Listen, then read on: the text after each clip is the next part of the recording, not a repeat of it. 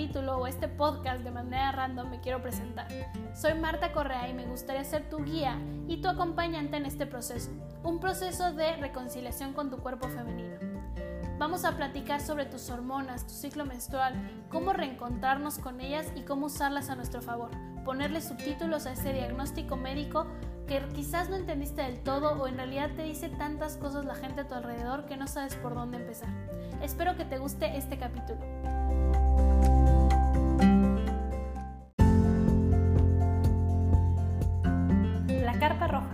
Capítulo 11. Hola a todas, es un gusto estar de vuelta con ustedes. Eh, si ya nos seguían, sabrán que tomamos una pequeña pausa creativa bastante larga, pero bueno, había muchos cambios eh, en la vida como para tener tiempo de grabar. Espero que les guste el capítulo de hoy. En el capítulo de hoy vamos a platicar un poco sobre eh, qué pasa con el estrés, un poco dado a este break que tomé creativo y que seguiremos teniendo como un poco de breaks para respirar y darle una buena imagen a Educare Personal Health, que es como nos encuentran en redes. Eh, andamos en un break creativo de eso, de cambio de imagen. Entonces, bueno, en este capítulo les voy a hablar un poco sobre qué pasa con el estrés, qué es el estrés, un poco, pero no me voy a ir al lado psicológico, sino qué pasa con nuestro ciclo junto con estrés. Es decir, ¿por qué abre un mes que no nos baja? Cuando estamos normales, cuando somos sanas, ¿vale? es muy diferente cuando me dicen, bueno, ¿por qué no me baja si tengo ovario poliquístico? Es otro tema. Pero en este vamos a platicar cómo en la vida normal de una mujer podría no bajarle un mes este famoso el qué pasa si por estrés no me está bajando, ¿es mito o es realidad? Espero que les guste este capítulo. A todos nos ha pasado que un mes no nos baja. Y dependiendo de la circunstancia que vivamos en la vida, podemos entrar en pánico o podemos decir, este mes no nos bajó. Pero básicamente, ¿por qué es que no nos bajaría en un estado normal? Cuando es más de un mes, siempre hay que irnos a checar, ¿ok? Paréntesis, como siempre les digo. Este paréntesis es, si no te baja por mucho tiempo, siempre, siempre, siempre tienes que irte a checar. Al menos que uses algún método hormonal que impida que te baje, es decir, algunos eh, como tal suprimen eh, la menstruación porque no, no dejas de consumirlos y entonces nunca hay sangrado, que no es menstruación, recuerden que ya lo habíamos visto, pero bueno, algunos nunca tienes este tipo de sangrado parecido a la menstruación, ¿no? Eh, por ejemplo, el DIU, llega a haber veces que lo quita, el implante. Entonces, bueno, cuando vivimos en un estado normal, sano, natural y no nos baja un mes, podría ser estrés. Entonces, ¿qué interpreta nuestro cuerpo como estrés? Eso es lo importante. A veces mis pacientes me dicen como, pero es que no estoy estresada. En realidad, no sé, me voy a casar o alguna cosa así. Y el estrés no necesariamente tiene que ser malo. Ajá. El estrés como tal, nuestro cuerpo es lo que interpreta como algún peligro, eso se podría interpretar, pero en realidad las hormonas de peligro y las hormonas de emoción se parecen, ¿ok? ¿Por qué? Porque nada más generamos mucho cortisol, así es la hormona que nos mantiene alertas, como la adrenalina, vaya. Entonces, cuando generamos esta hormona? Pues básicamente cuando estamos aceleradas. Aceleradas hacia un estrés crónico, es decir, llevo acelerada mucho tiempo, o justamente este mes por cuestiones de trabajo, por cuestiones de estudio, tengo más estrés de lo normal. El estrés que conocemos como estrés, es decir, eh, cambio de chamba, mudanza, COVID. En COVID muchísimas, muchísimas, muchísimas tuvieron algo que nosotros en el modelo crédito le decimos doble pico. Es decir, esto, que no te baja y entonces es como si medio ovularas dos veces, que ahorita les explico que no es que ovulemos dos veces, pero realmente eh, eso pareciera.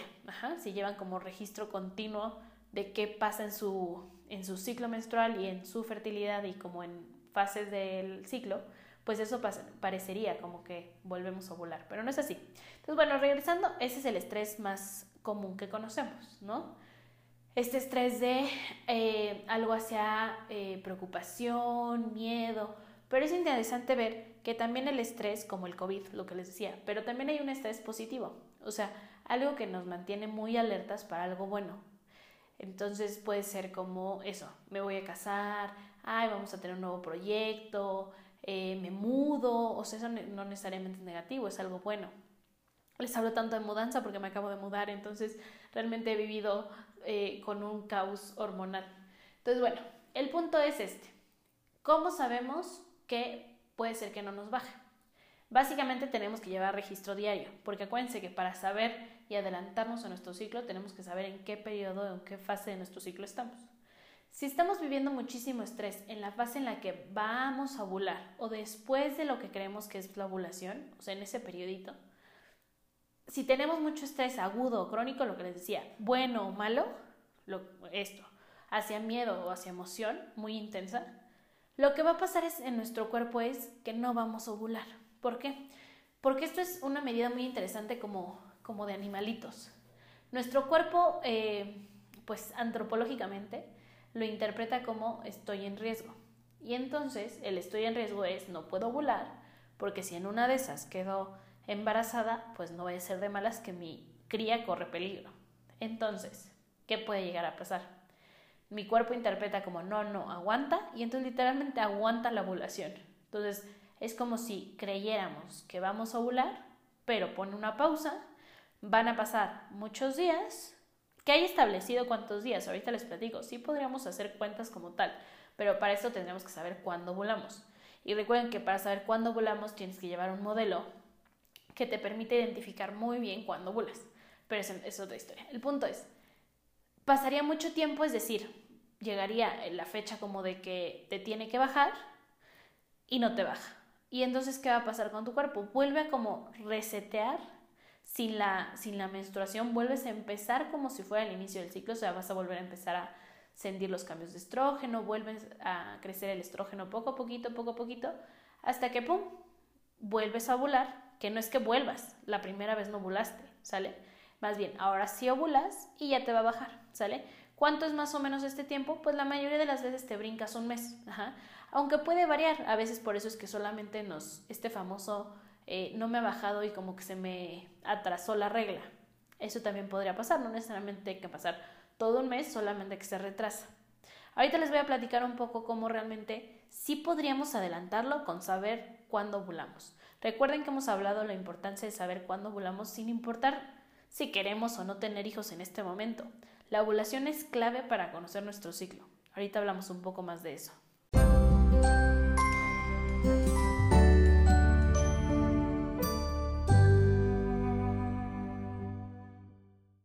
Entonces, saber cuándo ovulamos es crucial para entender cómo funciona lo que hemos visto en capítulos anteriores. El mar de hormonas, nuestras fases, eh, entender cómo estamos de estado de ánimo, saber si ya nos va a bajar, si no nos va a bajar.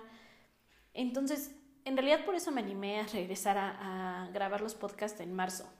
Dije, tanto movimiento que hay femenil, sí creo que mi trinchera toca el que creo que en parte para eh, empoderarnos es conocer nuestro cuerpo. Este cuerpo que nos han dicho que alguien más puede saber más que nosotros sobre cómo funciona y que alguien más nos ha dicho cómo podemos eh, pues establecer lo que nos dice y que ellos pueden leer mejor de lo que nosotros creemos lo que nos dice. Entonces, bueno, creo que la ovulación es el primer paso.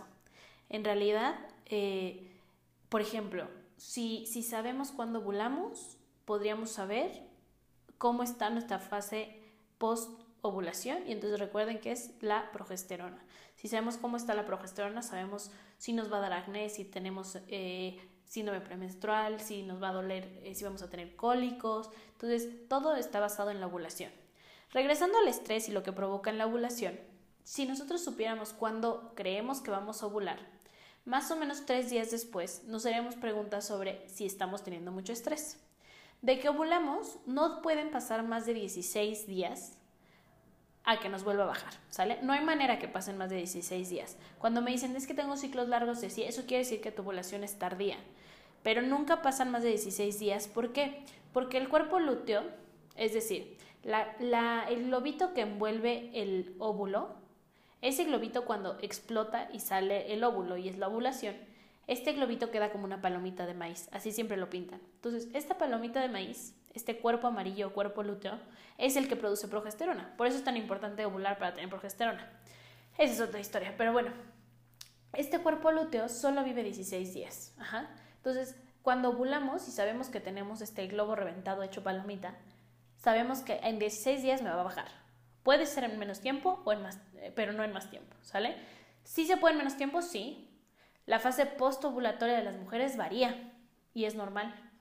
El chiste es que no varía muchísimo y que no sea muy corta, ¿sale? Porque ya hablaremos, si tenemos una fase postovulatoria muy corta, eso es progesterona baja.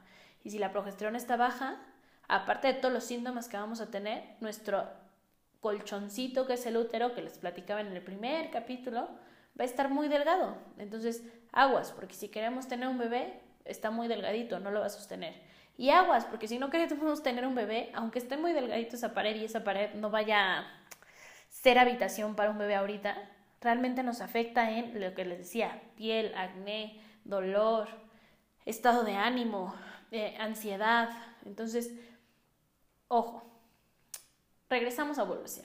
Entonces, si ya sabemos cuándo ovulamos, no debe pasar más de 16 días, no hay forma. Si pasa más de 16 días, hay de tres sopas. Opción 1. No estoy detectando bien cuándo ovulo. Entonces, recuerden que ovular, todos sabríamos cuándo ovulamos, todos tendríamos que saber cuándo ovulamos, pero sí requieres cierta enseñanza para ubicar cuándo ovulas. No es tan fácil como de app ah, de esta semana es tu semana verde, sí, pero recuerden que la ovulación como tal solo pasa un día. Entonces, un día de esa semana, pues podría saber qué día. Pero bueno. Entonces, una de dos. O no sabes cuándo estás ovulando. Opción dos. Eh, ah, ah, se me fue el pez, perdónenme. Opción dos.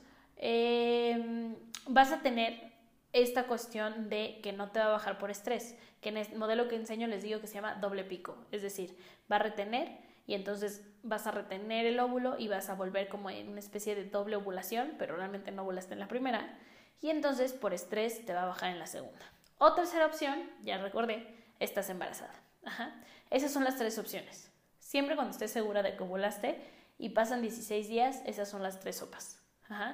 Al menos que tengas alguna alteración hormonal y entonces hay que checar porque tú estás muy segura que ovulaste, pero entonces tendremos que ver qué tan seguro es que ovulaste. a lo mejor no ovulaste y estás teniendo alteraciones hormonales que medio sube tu estrógeno y baja, sube tu estrógeno, baja, pero realmente no estás, eh, digamos, escupiendo ese óvulo y entonces no sale de tu cuerpo y realmente no es una ovulación, ¿va?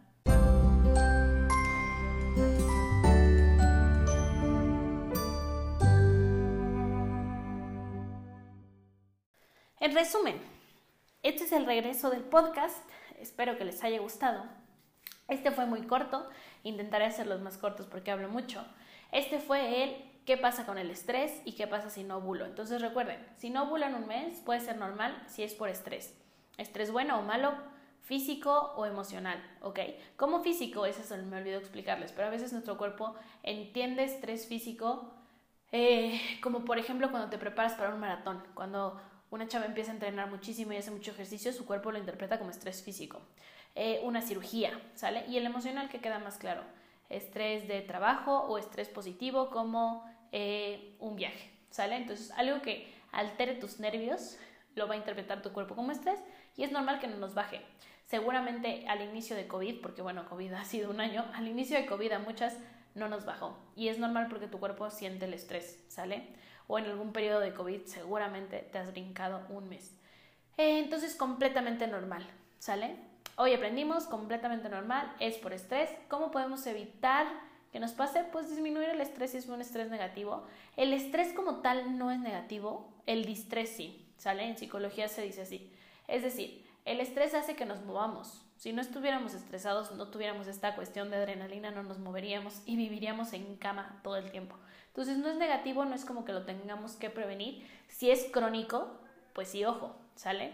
Si es en cuestión física o como de entrenamiento y así, igual, solo hay que ver que al inicio pase, pero nuestro cuerpo se debe de acostumbrar y entonces regresar a estados hormonales normales. ¿Por qué? Porque se ha visto que estos estados continuos, crónicos, que ya es como un distrés, o sea, ya algo negativo, un estrés crónico hacia que demasiadas hormonas de estrés en nuestro cuerpo, pues ya afecta en realidad muchos órganos, el corazón, eh, sobre todo hacia nivel vascular. ¿sale? Cardiovascular, o sea, nuestro corazón. Entonces, ojo, nuestro ciclo también nos alerta cuando estamos estresadas. No te bajó un ciclo, no lo ignores, quiere decir que ese mes estuviste estresada. Ojo, te tiene que bajar, lo puedes anticipar si sabes cuándo bulas, pero pues ya te da un tip y entonces así sabes que tu cuerpo se comunica contigo e inclusive te da señales de cuando estás muy estresada. Espero que les haya gustado. Nos vemos el próximo capítulo.